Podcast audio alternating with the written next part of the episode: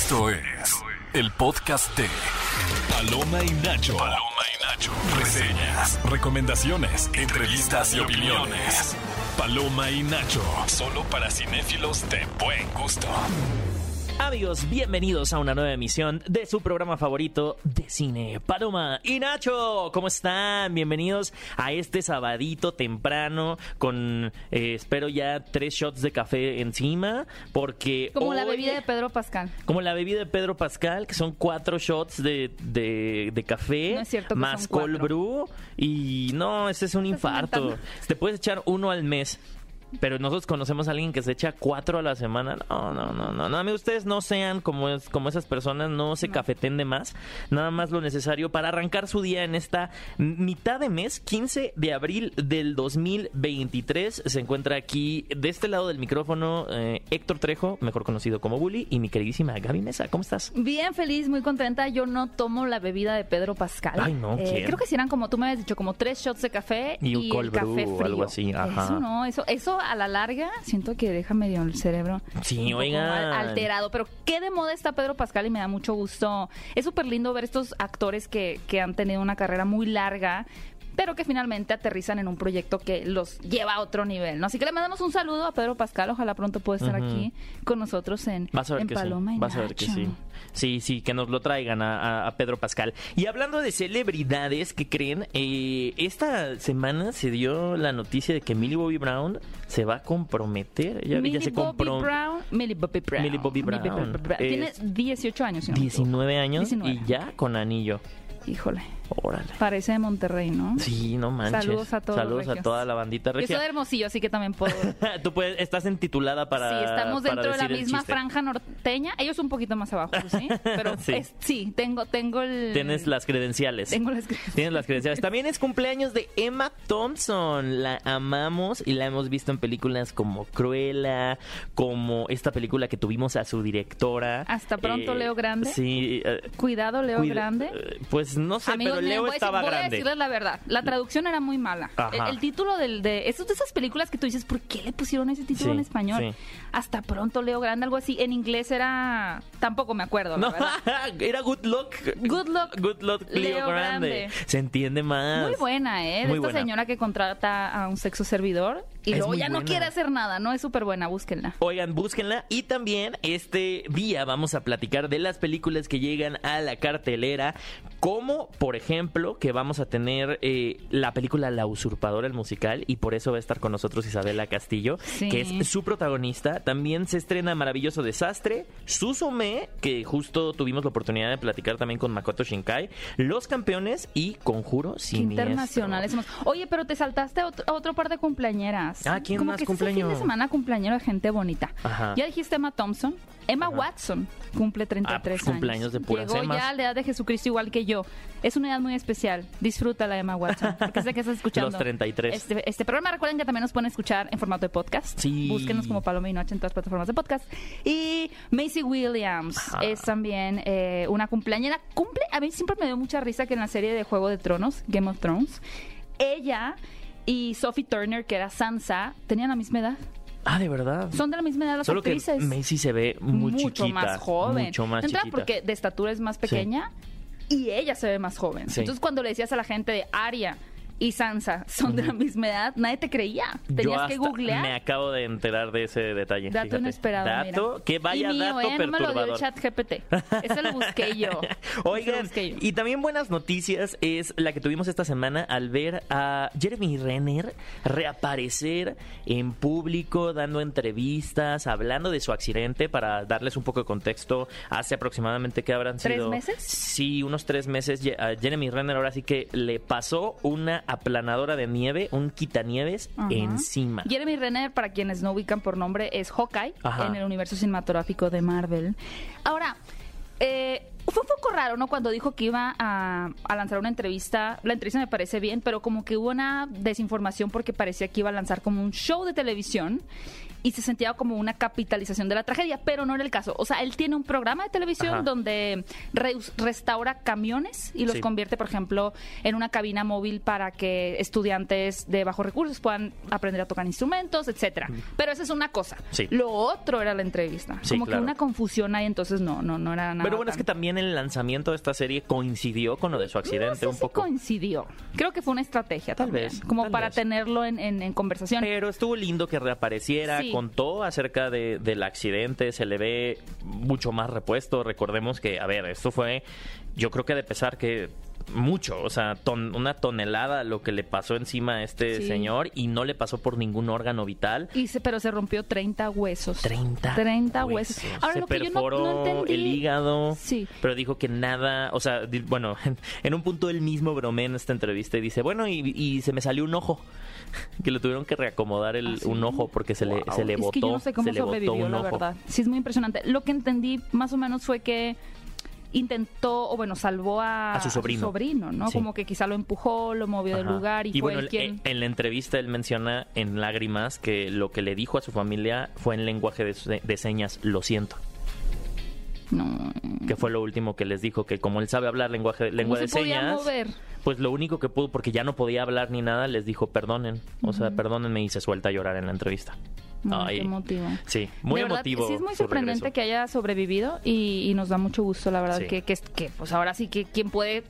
¿Quién, quién sobrevive para contar ese tipo de cosas cuando una planadora de nieve de quién sabe cuántas toneladas te pasa por encima? Ah, o sea, a ese nivel y además en las condiciones, porque él estaba quitando nieve ahí de, de su casa, seguramente él vive en una zona como muy boscosa, para que en verdad lo hayan rescatado, tuvo que ir un helicóptero para sacarlo de ahí, o sea, estamos hablando de que fue verdaderamente un accidente muy, muy aparatoso. Bueno, estamos contentos por Jeremy Renner. Sí. Oye, precisamente hablando de, de este actor y del universo de Marvel, ¿qué te pareció el primer avance oficial de la próxima película del UCM que es The Marvels, donde regresa Ajá. Brie Larson como Capitana Marvel? Tenemos a Kamala Khan y a Monica Rambeau. Me fascina, se me hizo muy divertido, se me hizo muy divertido, se me hace una historia. eh, deja tú que se me haga ligera, porque creo que sí trae un tono de comedia que lo vamos a poder disfrutar todos, pero también siento que se siente fresca. Siento que, que esta chica Iman Iman Bela- Belani. ajá, le inyecta algo nuevo a esa combinación entre tener a esta Brie Larson como Capitana Marvel y a Mónica Rambeau. O sea, me gusta la, la mancuerna que hacen. A mí también. Es raro porque eh, creo que, que en este momento Marvel y sabemos que tiene este recurso cómico del cual a veces puede llegar a, a abusar o que ya Ajá. tenemos varias eh, entregas como Thor, Amor y Trueno, viene Guardianes de la Galaxia. Han andado muy volumen 3. jijiji jajaja las películas de Marvel. Pero tienes razón en que esta se percibe un ADN distinto. Ojalá Sí. no nos equivoquemos. Ajá. Y aunque no, no, no vi en este primer avance que pueden ver en, en YouTube o en redes sociales, no vi lo que esperaba ver, porque en algún punto pensé que sí iba a ser una historia como más... ¿Conectada a em, todo? No, como más épica. Ajá. No, no pensé que fuera a ser una cosa más cómica, a pesar de que el personaje de Miss Marvel lo es y se presta. Sí me gustó. Sí, como, está divertido. sí y, está divertido. y sabes, hablando del MCU, noticias que hay que aplaudir. Mia God se integra No, yo al no estoy cast segura que quiero aplaudir eso, pero si quieres lo Blade. comentamos al regresar. Lo vamos a comentar al está regresar. tan picante que necesito explayarme un poco. Mia Goth se une al universo cinematográfico. En de Blade. Marvel. Híjole, no sé. Estás escuchando el podcast de Paloma y Nacho. Estamos de regreso en Paloma y Nacho. eh, o como nos gusta llamarle el programa de Mia God, El programa de Mia Goth. dedicado a Mia God. Eh, estamos con ustedes, mi queridísimo Héctor Trejo, alias Yay. Bully, y Gaby Mesa. Les recordamos que este programa lo pueden encontrar también en todas las plataformas de podcast. Y si van a Cinépolis, a las salas VIP, y llegan temprano, somos nosotros esos Sí. muchachos que salen Sí. en la pantalla, junto a Karen, que no nos acompaña Esos en este guapos programa, pero muchachones. somos nosotros. Somos su cartelera de confianza. Sí, entonces confíen en nuestras recomendaciones. Aunque nos peleemos aquí, porque tenemos luego opiniones contrarias, como lo de Mia God en el universo A de ver, vamos a poner en contexto. ¿Quién es Mia Goth? Mia God salió en, en la última película de terror Pearl. eh, y también salió en esta película que se llamaba eh, Muerte Infinita. Muerte Infinita. Ajá, es fue su última aparición. La podrán ubicar porque es una actriz eh, que no tiene cejas. Sí tiene cejas. Poquitas. Bueno, ella es parte de esa trilogía que está haciendo Ty West.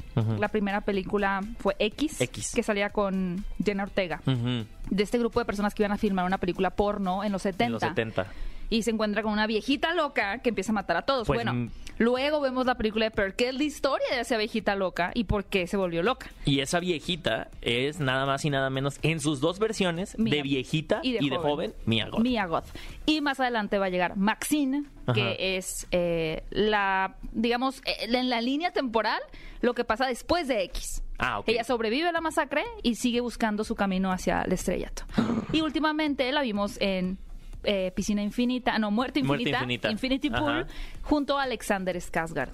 Muy buena. Mia Goth, yo siento que incluso debió haber sido nominada al Oscar por su actuación en Pearl. Creo que es una Sí, claro. actriz que maneja una intensidad como yo no he visto eh, en una actriz joven, Es es ¿no? muy Realmente es muy potente, es misteriosa y lleva muy bien el tono del género de terror. Y bueno, ahora va a estar en la nueva película de Blade que ya están produciendo los de Marvel, que va a ser parte del universo cinematográfico y para la gente también de contexto, Blade es este vampiro cazavampiros.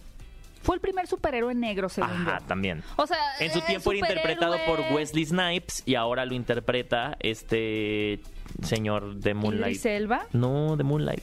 Ay, se me olvidó. Ahorita les digo cómo se llama. A ver, no, yo me voy a. Mahershala Ali. Mahershala Ali. Mahershala Ali. Pero ¿sabes qué? Ujú. Yo tengo entendido, si mis notas, mira, aquí están mis notas, si mis notas no me fallan, Sí. esa película se ha retrasado varias veces porque Ah, se les van no los directores, están ¿no? contentos con el guion. Ajá. Ah. Problema, problema. Problema número uno Si la porque gente se van a sale de ahí. ay, es que, ¿dónde está la mención a Tony Stark? Y es como, no, pues esta no tiene por qué tener mención de Tony Stark. No. Seguro Disney le está diciendo, tiene que salir Thor.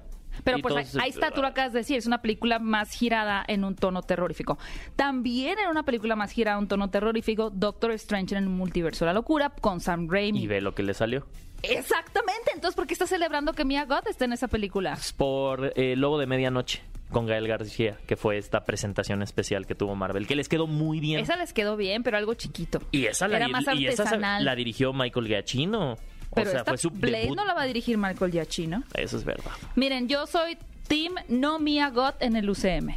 Pues sí, Ya te convencí yo a ti Ya al me revés. convenciste, ya me convenciste. Algo, algo de lo que tal está. vez, tal vez vamos a tener que, eh, yo creo que vamos a tener una idea similar, es que eh, se anunció que en La Sirenita se van a cambiar algunas letras Chan, chan, de las chan, canciones y empiecen con sus tweets de odio y como diría Claudia Shane, como diría Claudia. Sheinbaum, tuiteando, tuiteando, tuiteando, ¿Así escribiendo, escribiendo, escribiendo, escribiendo, cuando le, le escriben los haters. Pero, pero sí, eh, al parecer van a cambiar, obviamente, eh, bajo ciertos eh, contextos que en esta época y entendiendo que estas películas, el quienes van a ser receptores de los mensajes que tengan estas películas son las infancias, ¿no? Entonces, por ende, a lo mejor poner una canción en donde se dé a entender que el príncipe Eric puede besar a alguien que no puede hablar, a una persona muda, sin su consentimiento, puede llegar a ser problemático y nada más lo pongo sobre la mesa y claramente, si le queremos dejar un mensaje más apropiado a las nuevas generaciones es todo Pero con aparte lo van a cambiar ligeramente. Sí, nada más van a dar a entender otro mensaje. O sea, no va a pausarse la película y va a salir eh, la bandera LGBT y como estos se imaginan que va a ser de, hey amigos, esto que acaba de pasar está mal. Es como, no, solo son cambios. Ni cuenta se van a dar. Ni cuenta se van a dar. O sea, o va a haber una, es un pequeño arreglo. Y el otro arreglo que a mí me dio mucha risa porque pues tiene toda la razón, es en la canción de Úrsula de, de Pobre Alma, eh. Pobres Almas en Desgracia. Porque hay un momento en donde Úrsula, y a mí, yo de niña sí me acuerdo que me impresionaba esa parte, eh, da a entender que a los hombres no les gustan las mujeres que hablan mucho. Y mírame yo atrás de un micrófono, ¿no? No aprendí nada de no, Úrsula. tú te revelaste a Dije, eso. a mí no me van a Eso decir. estaba mal. Tú dijiste, eso estaba mal. A mí no me vas a Me encanta Úrsula, la verdad. Van a hacer un arreglo también para.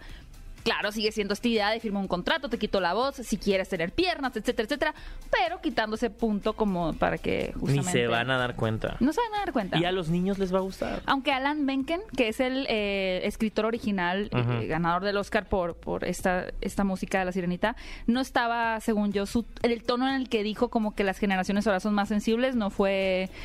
O sea, como que estaba así... ¿No fue lindo? Él es parte de los seguidores de Roald Dahl, que también cambiaron las versiones de los libros y de los cuentos infantiles. Pero Roald Dahl... La familia de Roald Dahl. Ah, bueno. no sé. cambió el contexto de algunas, como por ejemplo las brujas hicieron ciertas correcciones de en qué trabajaban las mujeres de los libros, entonces ya no trabajan de eh, mecanógrafa, es como, pues güey, pues ya no hay mecanógrafos, me explico. No, o pero sea, Alan Menken, entonces más bien no.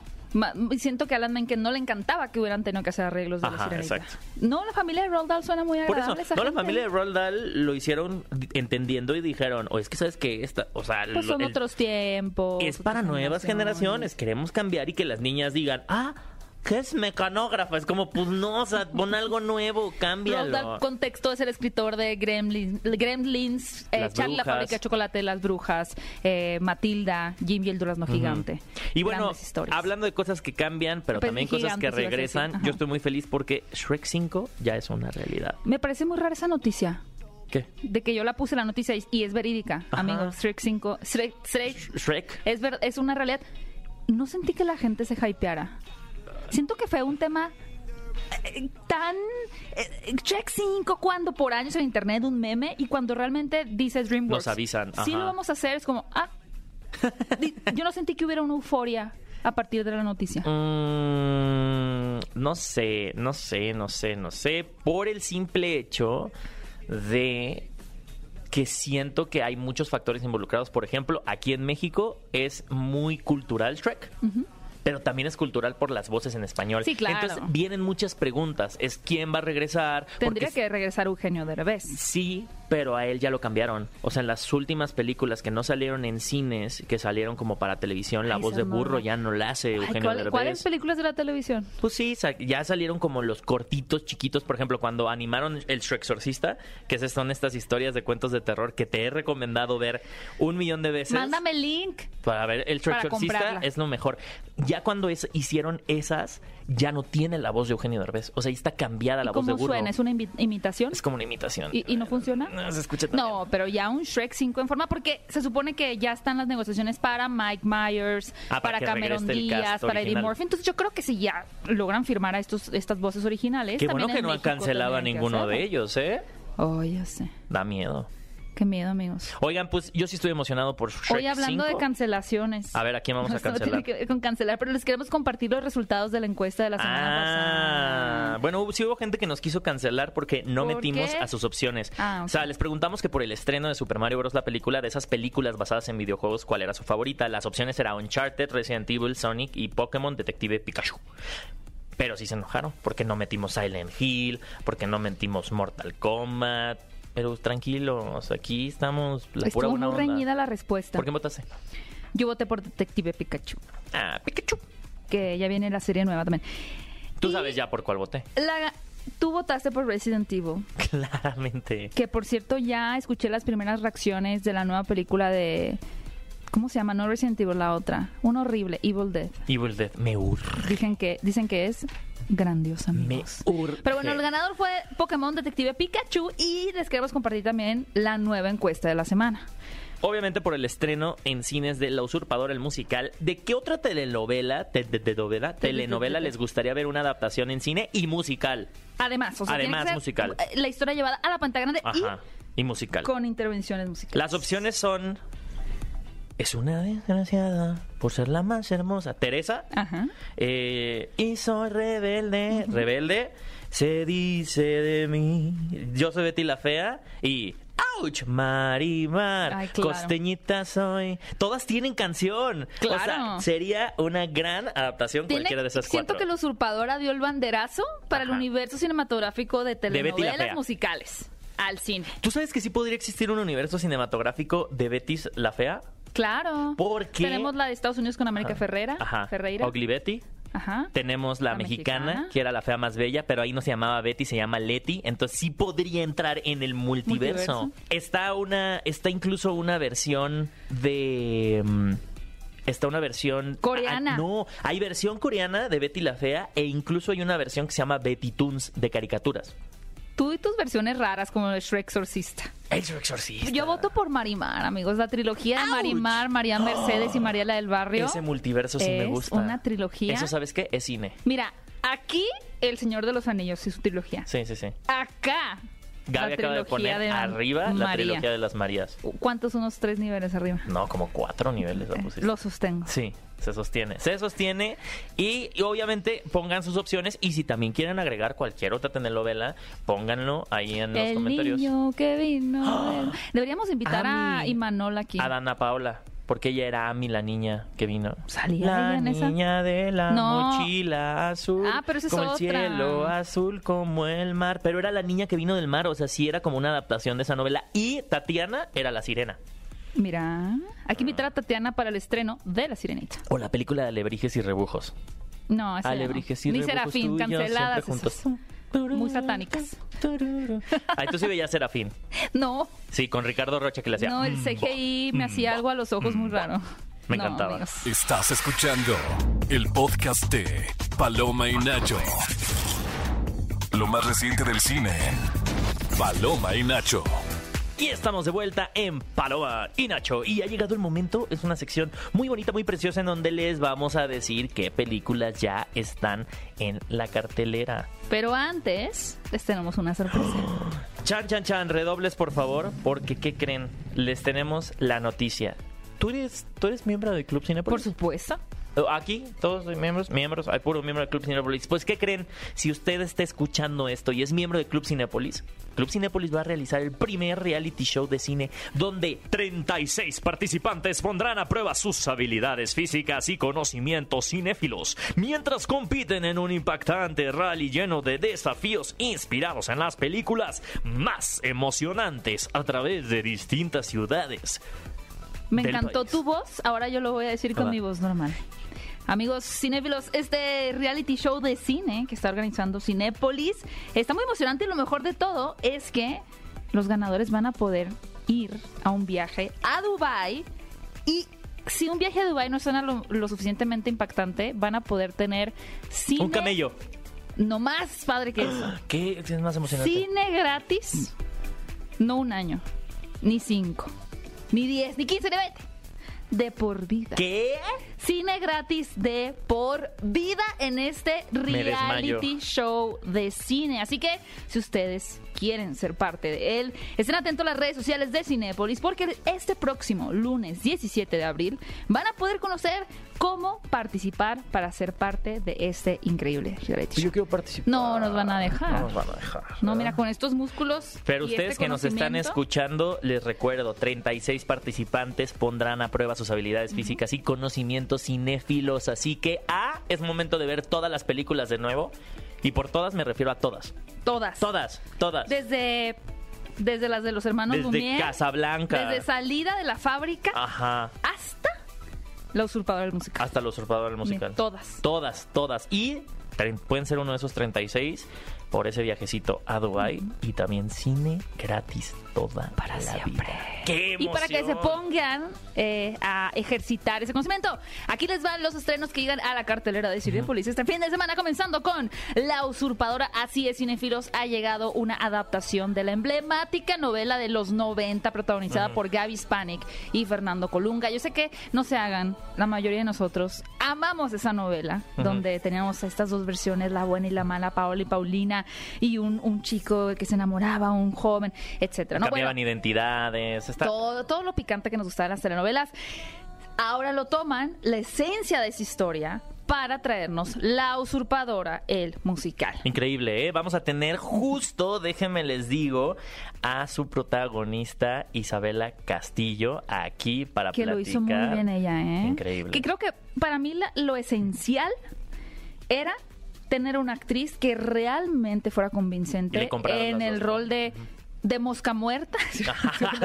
Me encanta, Ah, seguro le dice así en la mala. película, Sí, la le mala. dice peor, le dice peores cosas. De buena Ajá. y de mala. Uy. Y la verdad es que Isabela lo ¿Y a hizo. quién le ibas? ¿A la buena o a la mala? Ay, siempre a la mala. Me encanta. Y bueno, además, eh, es una película musical con canciones muy populares de la cultura popular eh, en español, ¿no? Seguramente Ajá. ustedes van a reconocer muchas canciones de diferentes eh, grupos que, pues, dependiendo de la generación a la que pertenezcan, les van a emocionar de diferentes formas. Oigan, y hablando de emocionarse, si ustedes quieren alborotar la hormona adolescente, pueden ir a ver esta película. Se llama Maravilloso Desastre, ¿no? Pues ya de ahí de mí no tenemos... vas a estar hablando, ¿eh? Esta es, es, para un poco ubicarlos, esta película tipo After, ¿sabes? En donde tenemos a este protagonista llamado Travis Maddox, que es interpretado por Dylan Sprouse, que es este sexy, musculoso ¿En adolescente. qué momento mi niño de... ¿En qué momento? ¿Cómo se llamaba la...? El hotel. Cody. Saki Cody. pasó a... Hace chico sexy musculoso. Pues resulta que está esta chica Abby, interpretada por eh, Virginia Garner, a quien vimos en Halloween del 2018. Y este chico dedica todas sus noches a pelear en combates clandestinos. Es de como box. Fight Club. Ajá. Y pues obviamente... eh, Intrigado por esta resistencia que le pone Abby a ser ligada, le pone Travis una, una prueba, ¿no? Y esta apuesta es que si él pierde su próxima pelea, eh, debe permanecer libre de sexo durante un mes. Ay, ay, ay. Qué picante. Qué picante. ¿En qué momento, mi niño? Saki Cody. Ay, pues miren, estos, estas, estas historias de maravilloso desastre, estos, eh, yo siento que siempre, eh, como que Twilight pa- partió como de lo de Twilight. Es como ¿no? un 50 Wattpad. sombras de Grey, 50 sombras de Grey. niveles adolescente. Es esta apuesta, ¿no? De si tú, si pierdo, eh, pues me pasa esto. Si gano, Ajá. te vienes a vivir conmigo un mes, obviamente. Vamos Digo, a ver. no es spoiler, pues lo que pasa, él gana. Voy a empezar esta, Y esta ella se va con él. ¿Está buena esta para ir a un primer date? Pues yo creo que sí. Sí, ¿no? Y la usurpadora también, ¿no? También. También. Depende, de, depende de la edad. Depende sí, es que hay unas Esto es que para no más, es para un primer es date. No, esta sí es para primer date, la usurpadora también, y la siguiente también película es para Todos. estos paladares que les gusta la animación japonesa, películas tipo Estudio Ghibli, ¿sabes? O sea, bellas, preciosas. Y de hecho Makoto Shinkai estuvo aquí en México presentando esta película, el director Makoto Shinkai. Eh, Suzume, que ya llega a, obviamente, las salas de Cinépolis y está en IMAX. Wow. Está preciosa esta película. Y justo el, el director habla que él quería contar la historia de, de la... Todos sabemos que Japón, eh, al igual que México, son eh, lugares con actividad sísmica, Sísmica. muy fuerte. Sísmica, iba a decir sísmica. Sí, sísmica Eh, no. sísmica no. Él quiso contar, él dice, "Ah, yo nunca he sufrido una desgracia por los sismos, ¿no? O sea, una desgracia tangible, ¿no? Claro. Y él dice, yo quería crear un personaje que viviera una desgracia y a partir de ahí poderla entender. Y crea a Susume, esta chica, que por azares de la vida va a terminar encontrando una puerta en medio de la nada y al abrirla va a encontrar este mundo maravilloso con el que ella ya había en algún momento tenido contacto eh, de, de pequeña, porque de nuevo vivió una, una desgracia. Y si no cierra la puerta y cierra las puertas que están apareciendo en todo Japón, Está dando tripofobia una gran desgracia va a suceder eh, de sismos y de terremotos. Así que acompañado de un personaje misterioso que eventualmente se volverá una silla, Ok. van a tener Puertas, que ir Es un anuncio de Ikea. a cerrar, escondido. a cerrar y queda la película. No, van a tener que ir a, a cerrar estas puertas y Susume ya está en las salas de Cinepolis. Está buenísima. Nos va a hacer llorar, solo dime eso. Es Sí. de llorar. Lleven los pañuelos. Híjole, excelente. Eh, ah, bueno, si ¿Otra no quieren llorar? que su primera cita los vea echando la lagrimita, No, debiese ser así. ¿Verdad? Expónganse. vayan, Sean vulnérense. vulnerables, vulnérense. Oigan, también llega una película que a mí la versión original de la que se adapta, que fue Campeones de 2018, ahora llega, eh, bueno, esta nueva adaptación llamada también Los Campeones, que básicamente trata de este entrenador que no le está yendo muy bien en la vida, de pronto la fiesta le gana, es muy malhumorado y tal, hasta que en un punto comete algo cuyo castigo o respuesta a sus actos es que tiene que ser el entrenador de un equipo de, de deporte, en este caso es de baloncesto, con integrantes que son personas con discapacidad. Entonces, eh, eh, creo que este tipo de historias suelen ser muy delicadas, sobre todo porque el, el tono es cómico y me parece muy afortunado el tener un guion que sepa cómo poder hacer una comedia divertida, sana y emotiva sin caer en estereotipos o en la burla hacia los personajes, ¿no? Sino por el contrario, es una celebración. Incluso ellos son conscientes de su condición, lo toman y lo vuelven en un espacio donde se puede hablar como sin tabúes Y de padre ello. que, que- que los actores, o sea... sean también personas con discapacidad, por Ajá. supuesto. Entonces, con ese entendido, es como, claro, a ver, es que a veces uno no sabe cómo, hoy me puedo, puedo hablar de ese tema, puedo hacer un comentario sobre esto. Entonces, al tener actores también con discapacidad, creo que se permite tener un ambiente más armónico en el que ellos mismos te digan esto sí, esto no, y la película es precisamente lo que toma, ¿no? Ent- Entonces, tenemos este equipo que, obviamente, pues no encestan mucho que digamos, pero va a ser toda esta travesía y este encuentro también del entrenador consigo mismo a través de estos personajes y cómo los puede ayudar. Esta película se llama Los Campeones y la pueden encontrar en salas de Cinépolis. Y como las películas de terror nunca nos fallan cada semana, de verdad cada semana hay una. Amamos las películas de, de miedo, ¿eh? Ya la semana pasada fue la del exorcismo del Papa. Ajá, y ahora llega Conjuro Siniestro. Ja. y trata acerca de esta pareja, eh, esta joven pareja que se mudó en una casa No, pues que heredó. eso está siniestro. eh, que heredó ella eh, con su papá biológico y cuando este el, el marido se va de viaje ella empieza a explorar esta casa él no tenía ella no tenía una buena relación con este papá que le que le hereda la casa pero pues al final terminan mudándose seguro es seguro debe ser un casón de aquellos y pues va a empezar a descubrir misterios y secretos y pues seguramente un conjuro siniestro Híjole. Y finalmente, fanáticos de Coldplay, que a mí no me van a engañar, hay muchos aquí en la Ciudad de México porque Coldplay hizo residencia aquí. O sea, ya parecía Las Vegas, pero para Coldplay aquí en Ciudad de Sí. México. Todas las fechas que dio, porque aquí hay muchos fans. Pues para si todos vives en ustedes. la Ciudad de México y no fuiste al concierto de Coldplay en realidad vives en la Ciudad de México Pues yo vivo en Yupendi porque yo no fui. Oh.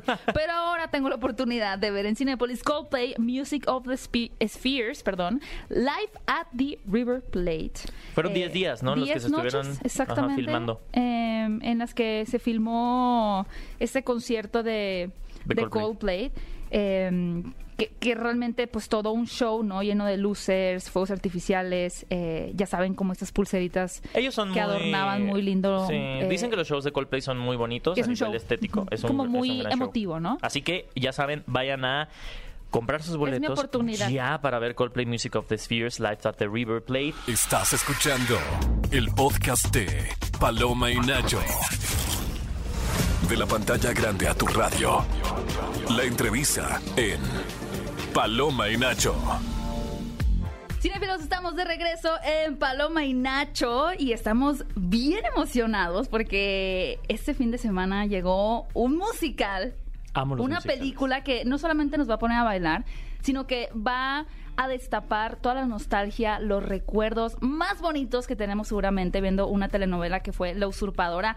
Porque llega la nueva versión de La Usurpadora al cine, así es, es una película, y en esta ocasión nos acompaña aquí en la cabina de Paloma y Nacho su protagonista, Isabela Castillo. Bienvenida, ¡Ey! Isabela. Hola, hola.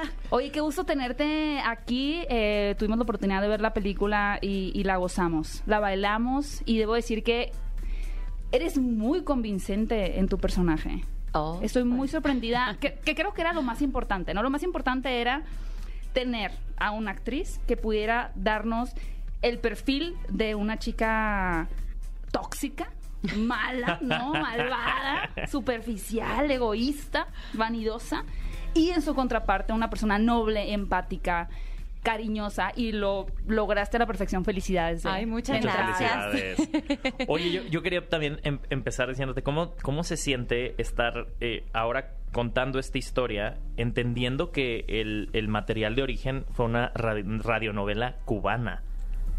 Es la primera vez que se creó La Usurpadora, es una radionovela cubana. ¿En serio? Entonces, Yo tampoco sabía. Yo no sabía este Sí. dato. Nos agarró en curva a los dos. Ay, sí, otra, otra señal. Y, y creo que eso es lo que me, o sea, ya como que agarrando mucha información de la película es lo que se me hizo muy padre de, de que, de que también estuvieras involucrada en este proyecto. wow, mira, yo no sabía. Sí, definitivamente este proyecto eh, vino a, a cambiar mi vida en, en muchos sentidos, sobre todo en el lado emocional. Eh, es un proyecto innovador.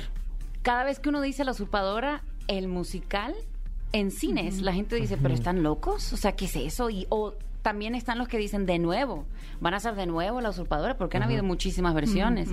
Y yo creo que lo más importante es que este proyecto no tiene, o sea, sí es basada en la usurpadora, pero hay muchas cosas que son radicalmente, o sea, son muy diferentes, empezando por los temas de conversación que, que hay. ¿No? En la película. Sí. Eh, habla sobre la diversidad, sobre la aceptación, eh, sobre el amor propio. Eh, es una película multicultural donde aquí en México la vamos a ver eh, doblada al español, pero es mitad en inglés, mitad en español. Entonces también habla de, de, de- de los hispanos, ¿no? Que, que se crían allá, donde yo también me siento muy identificada, porque yo llegué a Estados Unidos a los tres años. Entonces para mí siempre me he sentido un poco perdida. Y yo siento que Valeria me vino a ayudar, ¿no? Mu- muchísimo en el decir, bueno, está bien, está bien ser de aquí y de allá, ¿no? Está bien ser mitad y mitad.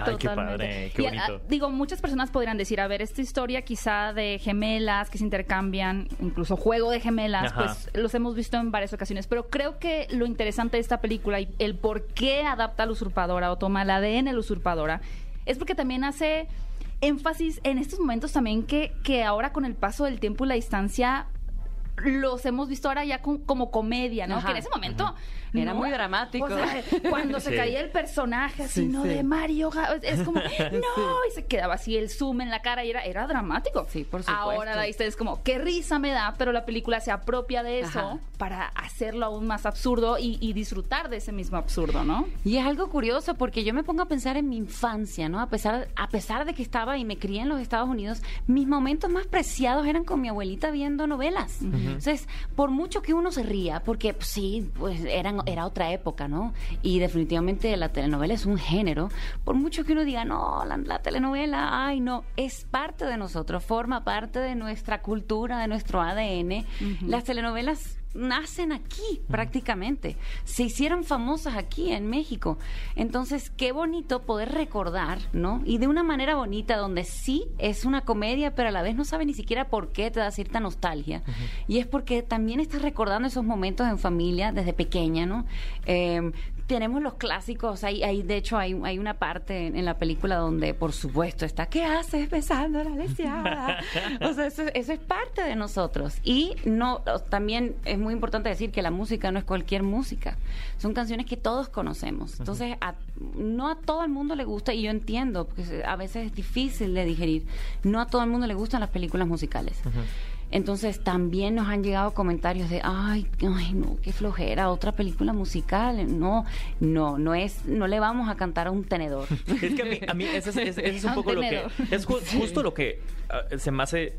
Me da risa en el sentido de decir, bueno, a ver, eh, desde el cine de oro Ajá. de, de las películas Mexicano, mexicanas claro. te- teníamos los estos estos famosos números musicales, pero aguanta, o sea, tampoco es que tengamos muchos musicales contemporáneos, No, o sea, hay. verdaderamente La Usurpadora, a mi parecer, es el primer musical de esta era del cine mexicano contemporáneo. Y ahí ya hay un hito, o sea, No, ahí ya hay un es, tema es la primera histórico. telenovela, es la primera telenovela musical que sale en cines. Ajá. Eso no se había visto antes. También por eso me, o sea, cuando, cuando me, di- me dieron la oportunidad de hacer estos dos personajes, yo ni siquiera me lo pensé. Justo, ¿cómo recibes un pitch así, no? No, dije, esto es una locura, esto puede salir muy mal o muy bien. Esto es como ir al casino. O sea, nunca sabes, nunca sabes cuál va a ser tu futuro. Pero no importa, porque el que no arriesga no gana. Y a mí me encanta tomar riesgos. Y, y me encantan las cosas nuevas y diferentes, porque siento que ya estamos aburridos de lo mismo. Y qué mejor manera que honrar a nuestras raíces, ¿no? Y a nuestra tierra que, que una telenovela musical. Sí. O sea, sí se me hace un proyecto muy apetitoso, muy innovador. Y la verdad sí me siento muy orgullosa, muy, muy, muy orgullosa. Oye, y en reto, hablando de un musical, porque yo digo, a mí me encantan los musicales. Ah, Ver un musical, pero grabar un musical, Mm. todo lo que involucra, o sea, al final, ¿cuál fue, de en dónde sientes que fueron esas áreas donde tuviste que desarrollar más o, o fue este reto que sentías? Pues, Canto, baile, actuación, todo al mismo tiempo. Sí, yo, yo empecé mi carrera en teatro musical Ujú. y ya lo abandoné, lo dejé a un lado y ya seguí actuando nada más. Entonces, cuando, cuando bueno, empieza, empezamos la preproducción, ah, by the way, es importante decir que la película se tardó cinco años, ¿no? En preproducción, solamente para conseguir los derechos de la historia y de, la- de las canciones. Dos años de casting con una pandemia por en medio, o sea, es un proceso que ha tardado muchos años en poder hacerse. O sea, amo cantar. El regresar a mis raíces, ¿no? A, a- a lo que era Isabela, la Isabela de antes, me hizo muy, muy bien. Yo había dejado la música a un lado, tenía eso, ese lado de mi vida abandonado y, y siento que el regresar a cantar como que me regresó un poco la vida. Eh, y eso, le- la verdad que le tengo que decir muchas gracias a este proyecto. Eh, sí fue muy difícil. Eh, fueron muchos meses de ensayo. Muchos, muchos, muchos meses de ensayo. Incluso más que grabación. Eh, cuando uno hace una obra de teatro musical, te cansas mucho físicamente, pero son dos horas y ya. that's it. Te vas a tu casa y ya listo. Y la energía de la gente también te ayuda. Aquí cuando ya son canciones que ya están grabadas, ¿no? Eh, y las estás repitiendo por 16 horas diarias. Claro. Con un equipo, o sea, un cuerpo de baile de 60 bailarines donde si tú te equivocas en un movimiento, todo el mundo te va a mirar y va a decir, oh, Isabela. No, y sobre todo porque al final tienes una cámara que está que se está fijando en los detalles más pequeños No, de y la lo, que- coreografía. lo que hiciste ya quedó para siempre. O sea, nadie va a borrar ese, ese, ese, la vean o no la vean, tú cuando busques la usurpadora va a salir la película. y si lo hiciste mal, así quedó. Sí, en ese sentido se habían muchos nervios y, y sí fue muy, o sea, sí nos cansamos muchísimo, pero valió la pena. Y las condiciones además, ¿no? Porque hay una escena que sucede en exterior donde se le salía un mito de, del frío. Mm. A la torre. Tenían mucho frío los actores y creo que hay muchas cosas que los actores pasan en el set que la gente ni siquiera nos damos cuenta, ¿no? No sé cómo estuvo das por esa grabación, ¿no? que ah, pues están ahí cantando, pero uno no es consciente de incluso el clima, cómo pudo haber afectado la grabación esos días, ¿no? De hecho, esa escena, eh, que es la que es un, es un momento muy bonito de la pareja de Carlos Daniel con, con Valeria, que es cuando surge el amor, ¿no? Que, que, que está No Basta, que cantamos un tema musical que se llama No Basta, y No Me Ames. Eh, eso originalmente por guion estaba que nos tenía que caer la lluvia encima. Entonces iba a ser un momento hermoso con la cargada, no me ames, ¿sabes? El momento soñado, pero corte A, llega el día de grabación y los productores di- dijeron, si queremos que nos duren toda la grabación, No les puede si no llover. queremos que le den neumonía. No se- no se pueden mojar. Hacía un frío, estábamos grabando en Pachuca, en Hidalgo. Y cuando hay llamado nocturno, se empieza a grabar después de las 8 o 9 de la noche, hasta las 6 de la mañana. Entonces teníamos mucho sueño y mucho frío, teníamos thermals abajo. Eh, en la toma de, de- de No Me Basta, si se fijan, no sé si ya, bueno, si vieron la película, eh, los planos son de la cintura para arriba, porque Sí. yo tenía puesta mis hugs. O sea, Me encanta, amo. con uno, con los heaters estos que las hacen así, sí, sí, sí, los calentadores. Como sí. bolsitas de, Con calen- esa- de y calor. me quemé la planta del pie. No. Entonces salió con no, No. salió contraproducente. Sí, hacía un frío horrible, horrible, horrible y es muy chistoso porque ves la película y, Y no se nota. y sí, claro, como que no se nota No. El, el- ah, el el, humo. frío, humo. pero El que te, estabas- te estabas quemando los pies en ese momento. Eso no se nota. El no, se ve la compromiso. pasión Bueno, sí estaba llorando ahí, ¿eh? a lo mejor era por eso. Lo usaste.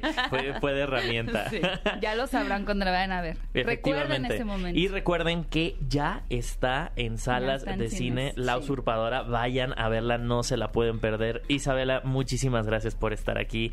Enhorabuena por este proyecto. Enhorabuena por todo lo que venga después de, de- de esto. Muchísimas gracias. Y, finalmente una última pregunta, sinceramente, con toda honestidad.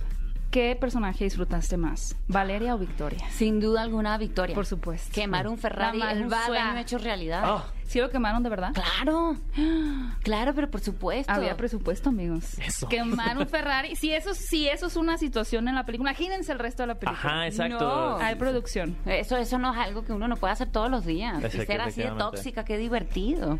Uno luego se tiene que comportar en Sí. el día a día. Oye, y sobre todo yo sé que la gente va a ir a ver esta película, pero va a salir con las ganas de escuchar el soundtrack a todo. Ajá, de eso también les quería hablar rápidamente antes de cortar. El soundtrack está disponible ya en todas las plataformas para que escuchen Ah, estos arreglos musicales nuevos. Y porfa, vayan al cine este fin de semana, que es el más importante. Es el Efectivamente. que determina todo. Lleven a toda la familia. También para recordarles el reparto de la película. Ah, también. En, en la película está nuestro queridísimo Alan Estrada, Alan. quien amamos. A Jesús Ochoa, Susana Zabaleta y Cecilia Y Toussaint. Valentina también. Ay, Ale- Valentina. Alejandra Guzmán. Alejandra. Alejandra Guzmán. Gaby Spanik. Bueno. Y Bueno. Valentina, que la amo no, de es lo Drag máximo. Race. Es lo máximo. Valentina es lo más.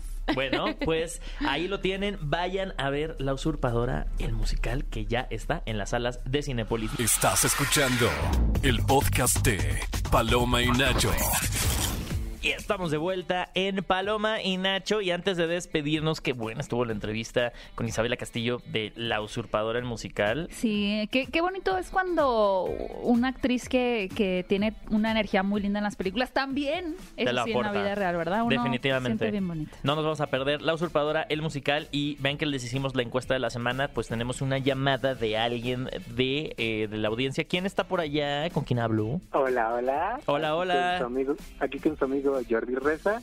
Jordi Reza. Jordi, ¿cómo estás? Oye, Jordi, eh, siempre leemos tus tweets, tus comentarios. Muchas gracias por ser un, un gran cinéfilo seguidor de Paloma y Nacho. Un fiel seguidor y pues ahí, ahí comunicándonos a través de las redes sociales. Excelente, Jordi. gracias, Jordi. Oye, eh, por el estreno de cines de La Usurpadora, el musical, les de- bueno, eh, la encuesta de la- esta semana es ¿qué otra telenovela te gustaría ver adaptada al cine? Y de opciones tenemos Teresa, Rebelde, Yo soy Betty la Fea y Marimar.